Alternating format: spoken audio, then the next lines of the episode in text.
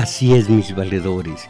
México ha amanecido huérfano porque de repente se le ausentó uno de sus mayores intérpretes, uno de quienes mejor le supieron llegar a la esencia y dar a conocer su idiosincrasia e identidad.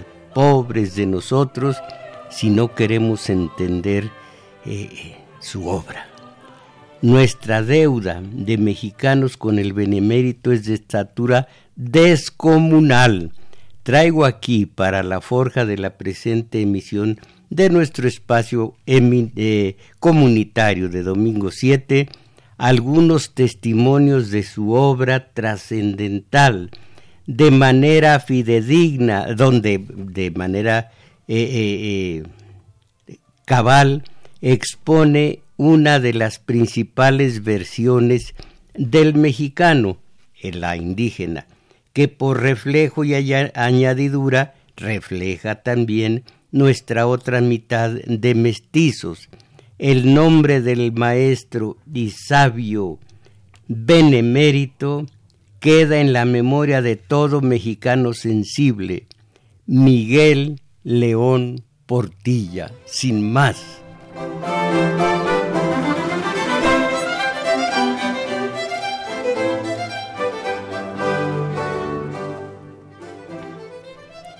y la respuesta de las masas al fallecimiento de un benemérito que nos dio a conocer nuestras raíces, ¿cuál es la respuesta de las masas? ¿Cuál es la identidad de las masas si desconocen la indígena en la obra visionaria de León Portilla, al igual que la cumbre cultural de nuestra sangre conquistadora. Siguen las masas aborreciendo a la mitad de sí mismas, o peor todavía, ignorándolas, ignorándola, esa otra mitad. Y así, ¿cuál identidad? ¿Cuál identidad de los mexicanos si no es esa esperpéntica de gringos de segunda, esperpéntica y, e imposible de gringos de segunda. ¿Ustedes qué opinan? Hablaré un poco más de esta falta de identidad porque aborrecemos la mitad de las de las, los cinco litros de sangre que tiene el varón y cuatro que tiene la, la mujer, para no decir la hembra, eh, que son de español, y de indígena el resto, pero no queremos entenderlo, ni aquí ni en España después de todo. A ver ustedes qué opinan. Por lo pronto las señas telefónicas a falta de la compañera Isabel Macías, que me escucha, pero que está imposibilitada de asistir cuando menos en un par de semanas más. Bueno, a falta de la compañera Isabel Macías. Digo, los, las señas telefónicas son 55, 55, 36, 89, 89. Esto para la zona metropolitana.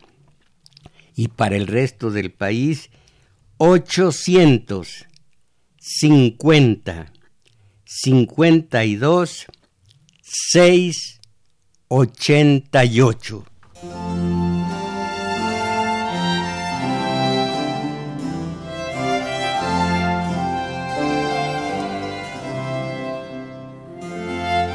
Miguel León Portilla.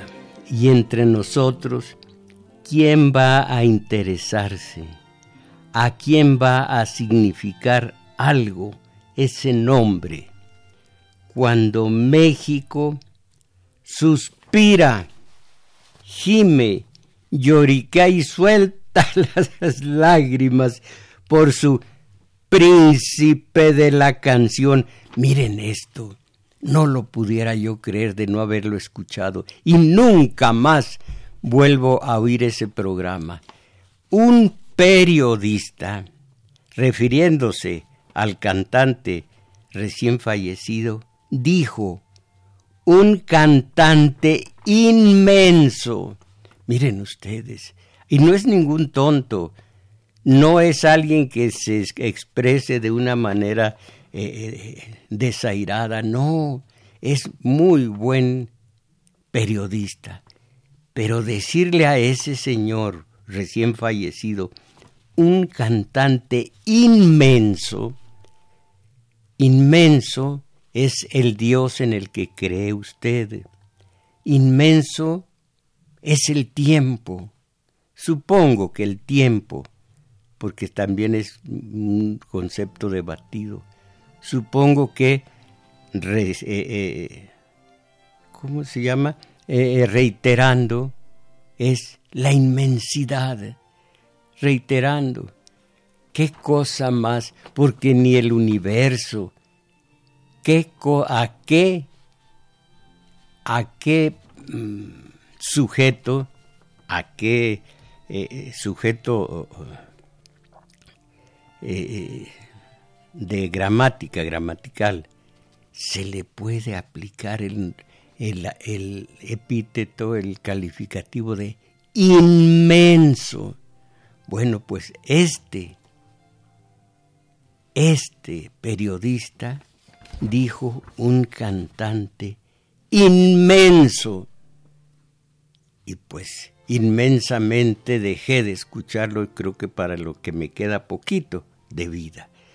El cantante inmenso, como dijo el periodista, cuando su astro azul, el astro azul, o sea, el cantante, el astro azul, como lo calificó un matutino que antes tenía yo por serio, y desde que supe que lo rescató eh, eh, eh, monetariamente el gobierno, nunca más, nunca más ese, ese periódico. Pero Astro Azul le llamó. Bueno, cuando regresaba, regresó a esta su casa que lo, lo recibió, lo esperaba, surrealismo puro, con los brazos abiertos. Bueno, va aquí parte del borbollón de cursilería que como sarpullido de tufo más o menos maloliente supuraron algunas de las páginas de los matutinos. Algo de no creerse. Por lo pronto, hablando de un suplemento cultural, por supuesto que el suplemento cultural se refirió a dos, eh, a dos escritores que ahora se dan a conocer por la estrellita en la frente que les pusieron por allá en, con el tal premio Nobel. Uno es Hanke y la otra es Tokarsuk. Ellos dos eh, recibieron en Oslo el, el premio ese. Y pues se están dando a conocer. Bueno, antes, ah, y el, el suplemento de un matutino analiza la obra de ambos premiados, a qué pala, qué, qué adjetivo, premiados, Hanke y Tokarsuk. Pero antes, antes de que ellos dos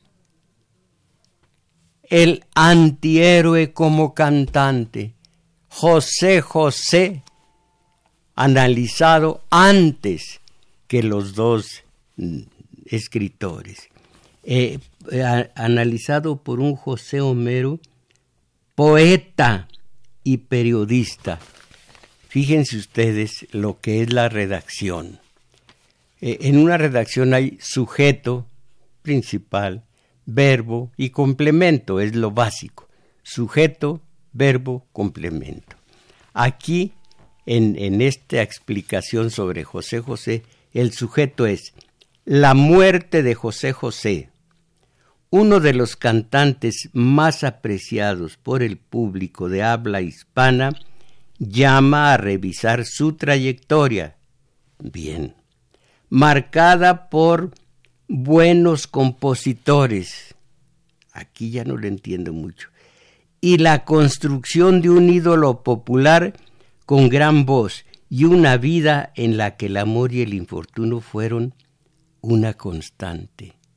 ¿En qué quedó la muerte de José José?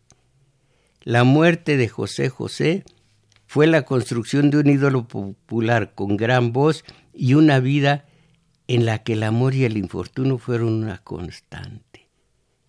Bueno, esto, esto es lo de menos, la falta de... Ah, pero un momento antes. ¿Qué diablos estoy haciendo con José José? Antes, los testimonios que nos llegan, que nos quedaron de nuestra raíz indígena y por lo mismo la española también. Miren ustedes, no solamente, eh, eh, no solamente León Portilla, también, uff, también el padre eh, Garibay Quintana, también muchísimo antes Motolinia, y luego Sahagún, y luego ya en el siglo XVII, XVIII, en el XVIII, el Código Ramírez, y así toda la, toda la, la, la serie de crónicas que hablan de nuestra raíz indígena y por ende de nuestra raíz española. Y sí, ambas raíces confluyen en nosotros, somos mestizos de dos sangres que ya la española traía sangre mora, morisca, y la, y, la aborigen, que así se dice correctamente y no, y no por ofensa, también traía diversas sangres. Así que son dos ríos principales que se han nutrido de muchos afluentes. Esas sangres constituyen el mestizo, el mestizo mexicano. Bueno, miren ustedes esto que cuadra perfectamente a León Portillo y que en su momento dijeron los sabios indígenas. En el hablaron del Calmeca, el Calmecac, o sea, el, la casa del, de los sabios. Hablaban de, de, eh, de estos sabios indígenas, aun cuando fuera pobre o miserable, aun cuando su madre y su padre fueran los pobres de los pobres, no se veía su linaje, sólo se atendía a su género de vida, a la pureza de su corazón, a su corazón bueno y humano, a su corazón firme. Se decía que tenía a Dios en su corazón, que era sabio en las cosas de Dios. Dios era el Señor del cerca y del junto. Así lo imaginó Netzahualcoyotl, poeta eh, texcocano y constructor y mil cosas apreciables. Ahora el código, el códice matritense habla también del sabio y dice, el sabio, yo pienso en León Portilla, el sabio, una luz, una tea, una gruesa tea que no ahuma, un espejo horadado, un espejo agujereado por ambos lados. Suya es la tinta negra y roja, de él son los códices, de él son los códices, vuelve a decirlo. Él mismo es esencia, escritura y sabiduría.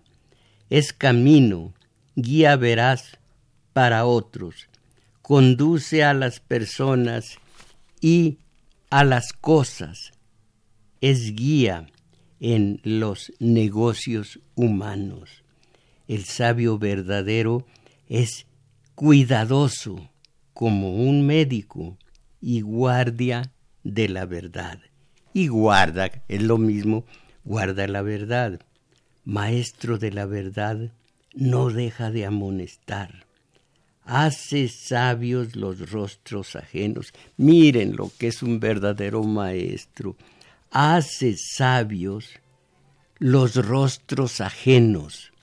Hace a los otros tomar una cara, una personalidad. Los hace desarrollarse.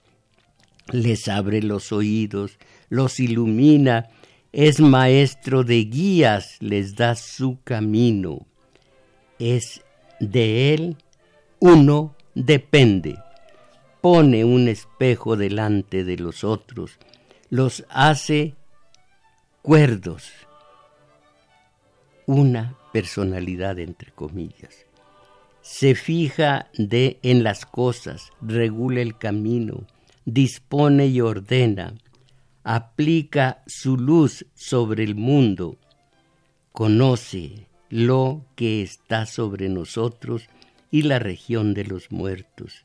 Es hombre serio, cualquiera es conformado por él, es corregido, es enseñado. Gracias a él la gente humaniza su querer y recibe su, su y recibe una estricta enseñanza. Conforta el corazón, conforta a la gente. El sabio ayuda, remedia, a todos cura. Esto fue León Portilla. Esto fue él. Y ahora, eh, de de él no precisamente como autor, sino como recopilador, como eh, investigador, antropólogo, que sacó, que recopiló precisamente los documentos para que los conozcamos todos. Ustedes saben que durante unos 70, 80 días duró el sitio de México Tenochtitlan y por último cayeron los mexicas ante, ante las culebrinas, las, las espadas, eh, las lanzas de los invasores. Y vino entonces la visión, de la, el, la, el canto de los vencidos. Pero acuérdense ustedes de que no fueron vencidos por menos de 600 eh, aventureros que a cachetadas los hubieran, los hubieran aniquilado. No, ellos no fueron más que unos, unos verdaderos eh, eh, estrategas maquiavélicos que echaron a andar a todos los que habían sido súbditos de los gringos de aquel entonces, que eran los mexicas, tanto odiaba el, el Chalca, el, mm, ¿cómo se llama? Sempualteca, el, el del propio Texcoco y sobre todo de Tlaxcala, que se vinieron en miriadas y miriadas de indígenas armados y con ganas de vengarse de todo lo que había sido desde la guerra de las rosas eh, hasta, hasta las guerras de conquista de todo tipo perpetradas por los mexicas. Entonces, cuando estos caen bajo la fuerza de sus propios eh, coterráneos, no de los españoles. Los españoles eran la punta de lanza. Bueno, queda la, la visión de los vencidos en esta, que no es una oda, es una nenia, se llama, canto de los muertos, de los duelos. En los caminos yacen dardos rotos, los cabellos están esparcidos, destechadas están las casas, enrojecidos tienen sus muros, gusanos pululan por calles y plazas, y en las paredes están salpicados los sesos. Rojas están las aguas, están como teñidas, y cuando las bebimos es como si bebiéramos agua de salitre. Golpeábamos, en tanto, los muros de adobe, y era, fíjense esto, por favor, y era nuestra herencia una red de agujeros, con los escudos. Fue su resguardo, pero ni con escudos puede ser sostenida su soledad. Ájale. Llorad, amigos míos, llorad, entendido que con estos hechos hemos perdido la, la nación mexicatl. El agua se ha sedado, se acedó la comida, esto es lo que ha hecho el dador de la vida en Tlatelolco. Pero no, hay que recordar que León Portilla, y también nos lo recuerda el doctor Ángel María Garibay, y también eh, todos los, desde, desde Sagún y Motolinia, nos recuerdan esto. Mientras el mundo permanezca, no acabarán la gloria y la fama de México Tenochtitlan.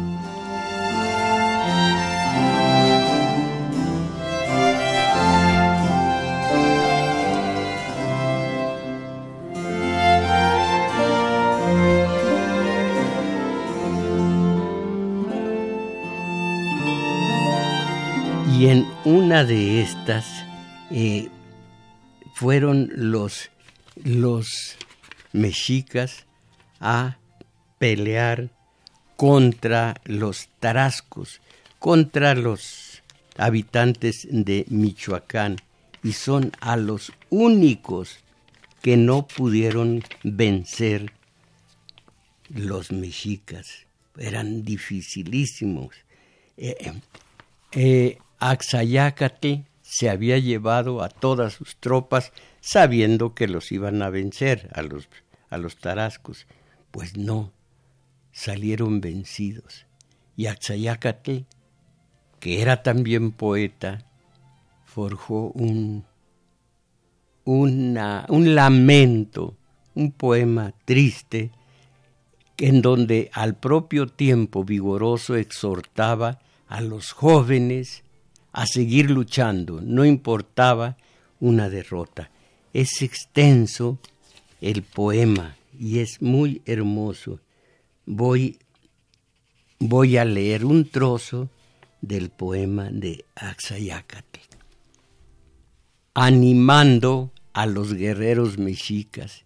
Y cómo es importante que lo oigamos hoy, que México se está canteando hacia la desintegración en el sentido de un sano, sano nacionalismo, una identidad, una idiosincrasia. Ya estamos como con una lepra pestilente en esa subcultura, no en la cultura a la que estamos abiertos, deberíamos estar abiertos, sino la subcultura, la peor subcultura de lo gringo, aquí en México. Acabo de encontrar, ah, me da vergüenza decirlo, el apellido, que no me atrevo a decir ni el nombre, eh, el apellido Mojarro, en Facebook, en donde se precian mis gentes de lo que se traduce como gringos de segunda. Les aseguro que a sus chilpayates los van a disfrazar de, ahora que viene el 2 de noviembre. ¿cómo se llama? No, no, no, se llama Hollywood, no. Halloween, de Halloween. ¡Ah, qué asco! Bueno, nos dice Atzayacatl sobre la estera de las águilas, sobre la estera de los tigres, se extiende vuestro abuelo Axayacatl. Hace resonar los caracoles en el combate, aunque, aunque los plumajes de Quetzal ya están humeantes. No descansa él con su escudo, allí comienza él con los dardos, con ellos hiere y Tlecazin. Sí, aunque los plumajes de Quetzal ya están humeantes. Todavía vivimos vuestros abuelos, aún es poderosa nuestra lanzadera, nuestros dardos, con ellos dimos gloria a nuestras gentes. Ciertamente ahora hay cansancio, ahora ciertamente hay vejez. Por esto me aflijo yo, vuestro abuelo Atzayacatl. Por eso yo, aquí está feo el que hay una, hay un machismo. Por eso yo me río, yo vuestro abuelo, de vuestras armas de mujer. Y la conclusión, caramba, me debería poner de pie. De vuestros escudos de mujer me río, conquistadores de tiempos antiguos, volved a vivir.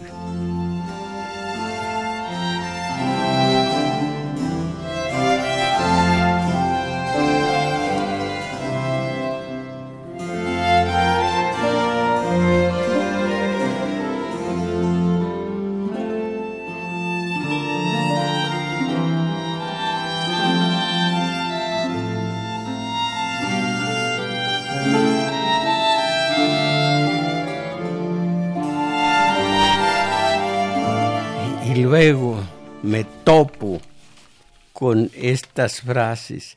Acompañan y lloran al ídolo miles de almas en Tepeyac. Miren esto, yo fui seminarista, conozco la religión, sus dogmas, sus leyes, sus preceptos, pero hay algo que no puedo, no puedo aceptar para nada. Estoy buscando el horror, estoy buscando en dónde carambas está, porque tengo muchos. Eh, estremecedor, una y otra vez, estremecedor lo que le empieza a vibrar, lo que se empieza a vibrar bajo el manto de cobre que cubre el santuario. Hay cinco mil personas, no, cinco mil almas. Esta vez sí, afuera otro tanto, le cantan, le rezan, le tiran agua bendita. ¿Saben qué agua bendita? Ah, compañero Carlos Díaz Barbosa, le tiran agua bendita del lagrimal. Por supuesto, lágrimas. Él nunca se interesó que de quienes lo usaron, lo usan y lo usa, lo seguirán usando. Pero ¿dónde está algo que no puedo yo creer y que acepten y aún aplaudan los católicos mexicanos. Estoy buscando y si no lo encuentro, lo digo a ustedes de memoria. Pero sigo con la cursilería. Pero a la gente no le importó, desde temprano llegó al Palacio de Bellas Artes para hacer una larga fila esperando ver a su José José, su príncipe de la canción, uno de los últimos ídolos de México. Playeras de cien, fotos de diez pesos, puñados, no puñados, pañuelos blancos con la imagen del príncipe. ¿Cómo no les da vergüenza? Del príncipe de la canción a 20 pesos. Se vendieron como pan caliente. Ay, mira, qué, qué original frase de... ¿Quién? Pues del economista, no veo más. No, pero ¿quién del economista? Pues bueno, Gutiérrez, Vicente Gutiérrez. Eh, se vendieron como pan caliente a 20 pesos. Todos querían recuerdos de su príncipe. Ah, las ocurrencias del diputado eh, eh, Sergio Mayer, a ah, ese diputado, que está emparentado, dicen, con la cultura y, y yo no le encuentro, pero en fin, las ocurrencias, las cenizas de don Goyo reciben las cenizas de José José. ¡Ay, joder! Así que esto dijo Sergio Mayer, diputado. Las cenizas de don Goyo reciben a las cenizas, la A está totalmente fuera de lugar, porque solo si hubiera sido es A cuando se trata de personas. Las cenizas de Don Goyo reciben a las mal, las cenizas de José José. En fin, el príncipe descansa después de que en los últimos años pasó por toda enfermedad, problemas legales, pérdidas de su maravillosa voz, la lucha en el interior de su familia. Ah, qué, qué falta de decoro, de no de toda la familia según yo vi, sino de ese señor que se llama José Joel. Tragó, engulló, se atascó, se jambó, como decimos en el pueblo, de protagonismo. Arrebató el micrófono de principio a fin cantó dentro de la de la basílica un par de canciones. ¿Cómo fue? No sé explicarlo cómo fue. Y yo digo, ¿cómo fue que los curas se lo permitieron? ¿Cómo fue? Entonces, eh, él nunca se enteró de quienes le usaron a esto, ya lo he leído porque estoy eh, hurgando donde carajás dejé a ver esto. Estremecedor lo que se empieza a vibrar bajo el manto, también esto ya lo leí. Afuera otro tanto, eh, ya lo leí. Pero que dentro de la basílica aplauden cantos que no son precisamente gregorianos de Marisol, una eh, hija, una de las hijas de, de el príncipe de la canción y eh, dos canciones de, del otro señor, pero que goza, goza del protagonismo y de, las, de los de la Salle eh, los de la estudiantina le hacen segunda, no tanto en la canción, sino en el protagonismo. Y luego, una mujer que se había eh, eh, desafanado, ¿cómo desafanado? Se había divorciado, habla bien, bueno, pues se había divorciado de José José ahora de pronto lo ama y qué manera de amarlo. Eh, tres, tres, periodistas, mujeres, firman este reportaje. Adiós, la ruta final tipo Pedro Infante, Cantinflas y Juanga. Bueno, la, la gente desbordó de cariño, la gente desbordó su cariño hacia el príncipe de la canción. No se les olvide, hay que decir siempre príncipe de la canción, una y otra y otra vez. Ah, el príncipe de la canción tuvo funerales de rey. Esa es otra. Bueno, la gente se desbordó en su cariño hacia el príncipe de la canción y salió de sus casas para despedirlo y manifestarle su idolatría. Miren ustedes, si supieran el peso, lo que, eh, lo que, lo que significa, sí, gracias, lo que significa precisamente idolatría. Claro, eh, eh, amor no es precisamente amor al ídolo, pero dicho así no tiene el sentido que idolatría, no cualquiera, no a cualquiera. Idolatría es un término muy pesado, muy significativo. Bueno, su idolatría. Minutos antes de su llegada, las campanas de la villa entonaron nuevamente el triste. Miren, me volvería yo, me volvería yo ateo si fuera tan fácil volverse ateo como cambiar de, camisa. Pero dudo mucho de las sotanas aquí en la basílica, dudo mucho. Minutos antes de su llegada las campanas de la villa entonaron nuevamente el triste, momentos en que Lucy Cruz se estremeció, y comillas, muchos nos enamoramos con sus canciones. Válgame.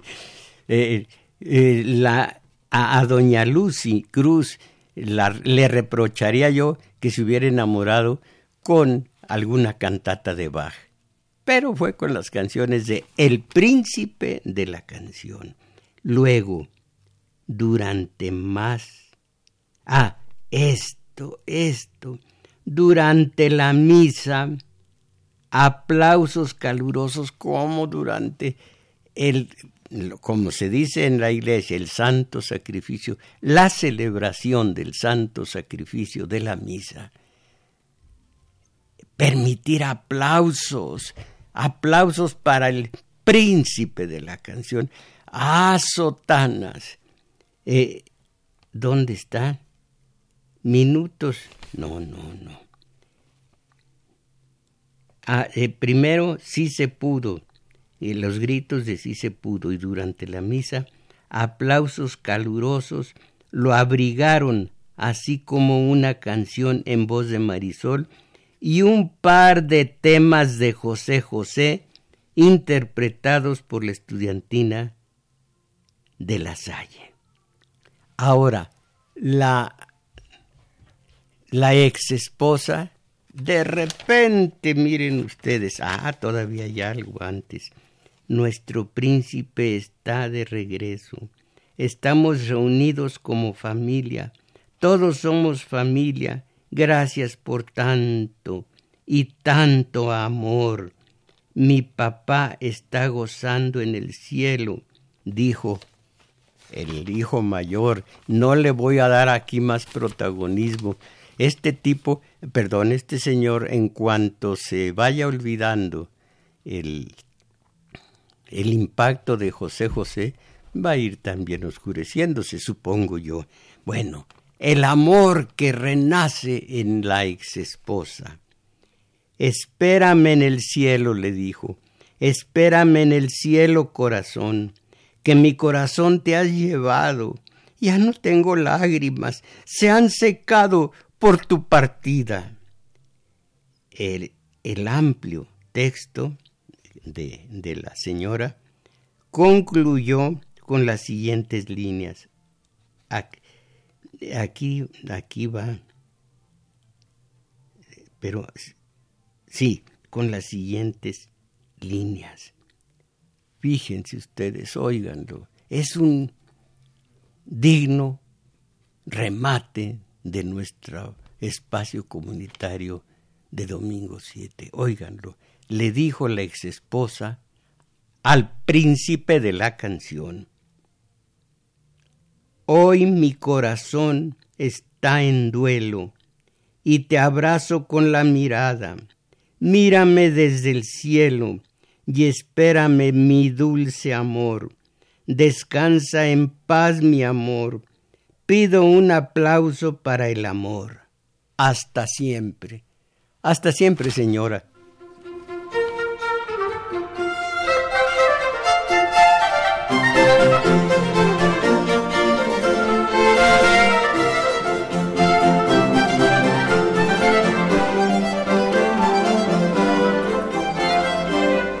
Bien, algún día de estos, algún domingo platicaré con ustedes de manera amplia acerca de esta doble raíz, doble río de sangre española y mexica que nos da identidad. Y les recomiendo, todos ustedes, todos tienen celular, y los celulares todos tienen eh, Internet.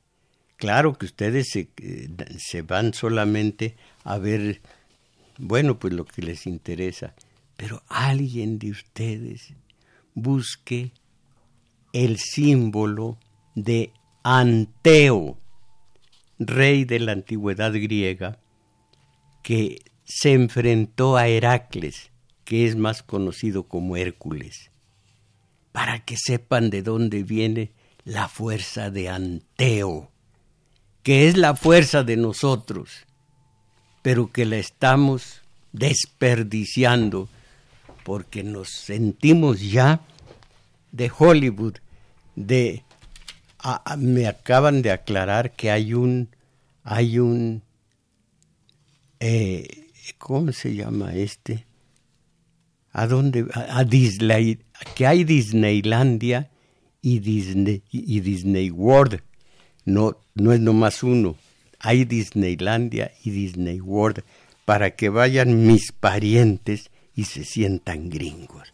Bueno, eh, dice, ah, no, pues antes va la recomendación, la invitación. Necesitamos teoría política para que no nos traigan como gallo en batea caliente. Algún día también les voy a decir esta, esta, eh, este análisis de Fromm acerca de el hombre libre y la masa. Ah, si dejáramos de ser masa.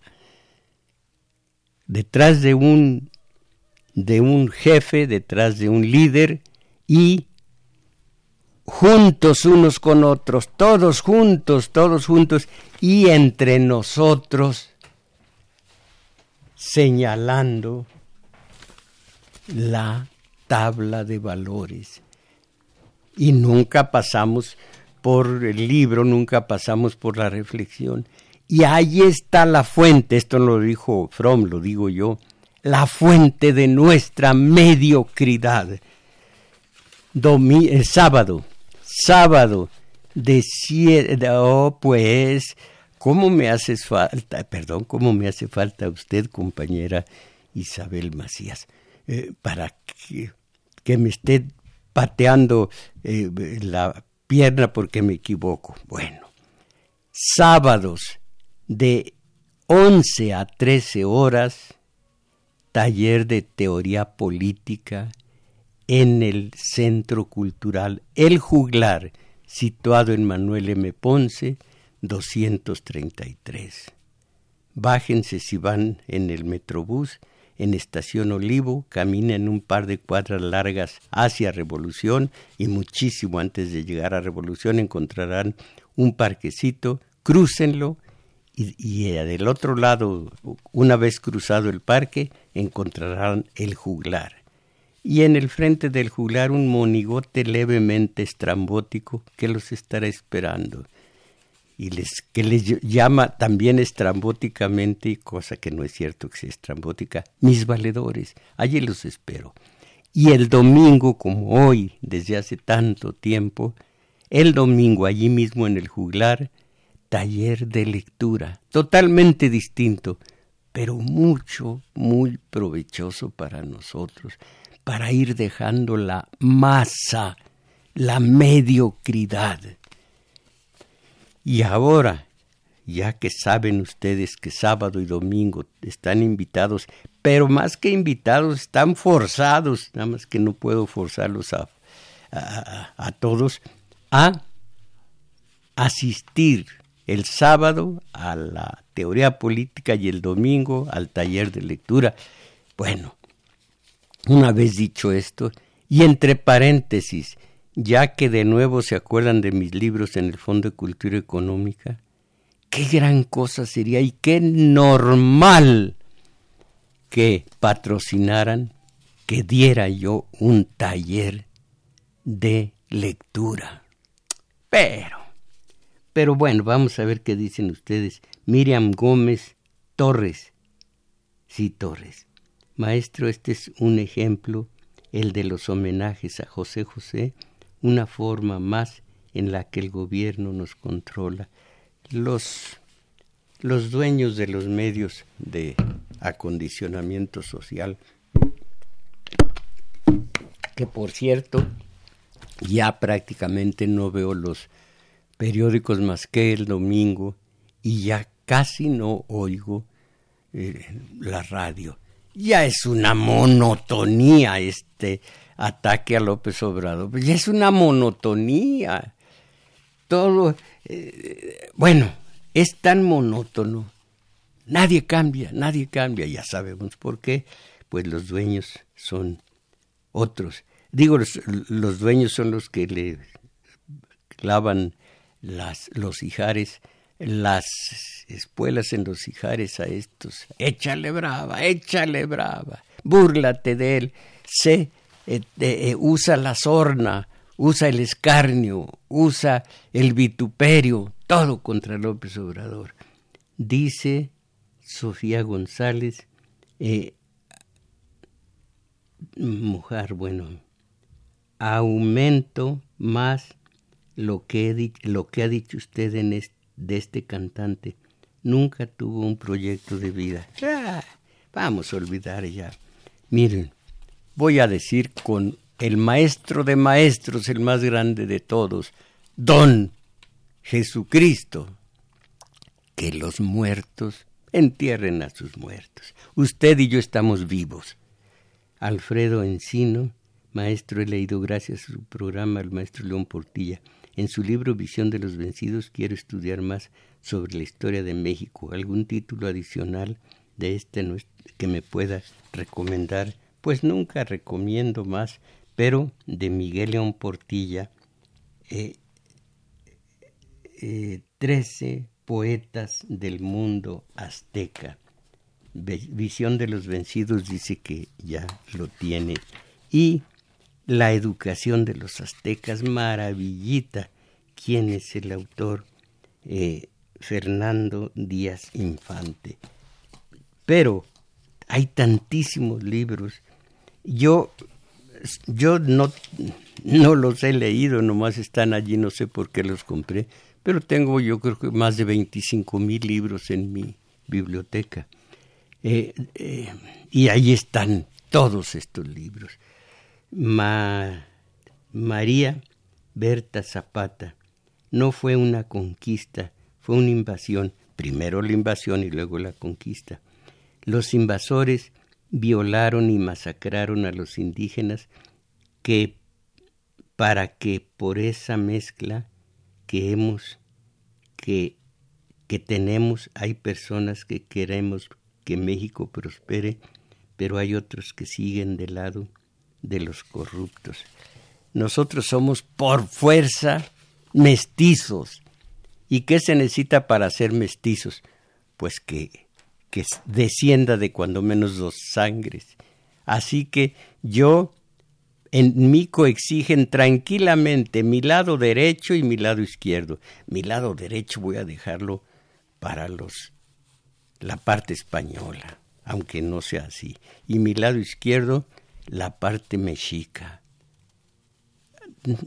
Yo soy mestizo y tengo las dos sangres y no odio a los mexicas ni odio a los conquistadores. Y he leído a Fray Bartolomé de las Casas y he sabido lo que hicieron sus perros. Me refiero a los canes, a los verdaderos canes, lo que hicieron con mujeres embarazadas o que con el niño a cuestas trataban de salvarse y salvarlo. Terrible.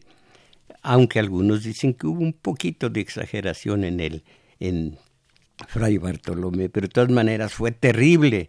Pero es la historia, yo soy el fruto de un padre castigador asquerosamente cruel y una madre sometida.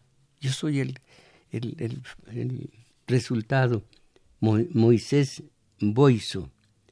Es una pena que se vayan hombres como el maestro León Portilla. Cuando escucho Domingo 7, me da mucho para reflexionar y después muy feo regresar a la realidad oyendo la radio comercial y agentes alrededor. Gracias. Eh, dice Ernesto Luna de California, la problemática humana va más allá de una simple teoría política. nuestra problemática en gran parte reside en que no hemos asumido nuestra nuestra esencia, nuestra esencia humana, que es lo racional y la bondad. Dejamos de ser receptáculos. La mediocridad es un lugar común. Pero si viera usted que hay en México alrededor de 125 millones de lugares comunes, Santos Vandala Usted en la semana dijo que lo que pasó con Pepe Pepe y León Portilla es un reflejo de cómo somos. Por supuesto, aquí no lo dije, pero eh, no sé por qué nos resignamos a ser un gueto.